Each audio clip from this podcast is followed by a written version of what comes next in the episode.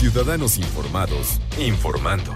Este es el podcast de Iñaki Manero, 88.9 Noticias. Información que sirve.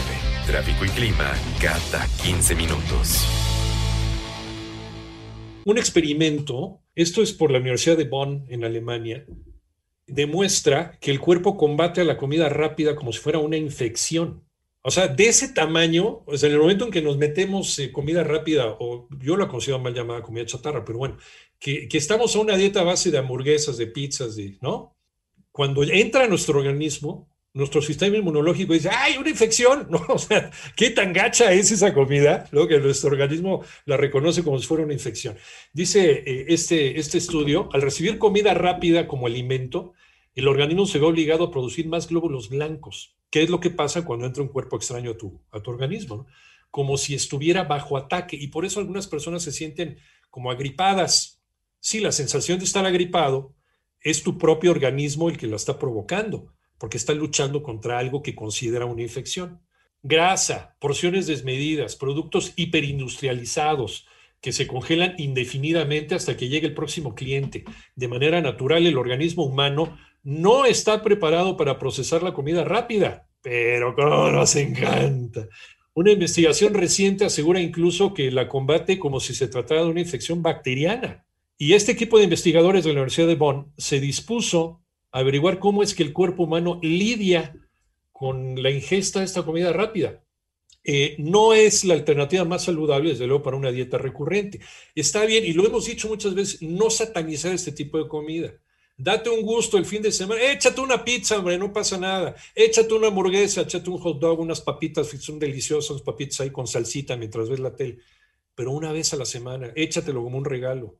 No lo hagas el, punto, la columna vertebral de tu alimentación, la piedra angular de tu alimentación. Come sano durante toda la semana. Date un gustito, comete un pecadito el fin de semana, hombre. Pero nada más uno, ¿no? Que no sea, que, que sea la excepción y no la regla.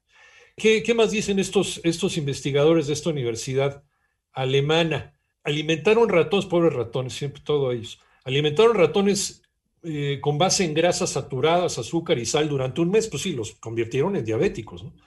Este patrón es considerado actualmente como la dieta occidental. Fíjense lo que nos estamos metiendo al cuerpo todos los días. ¿eh?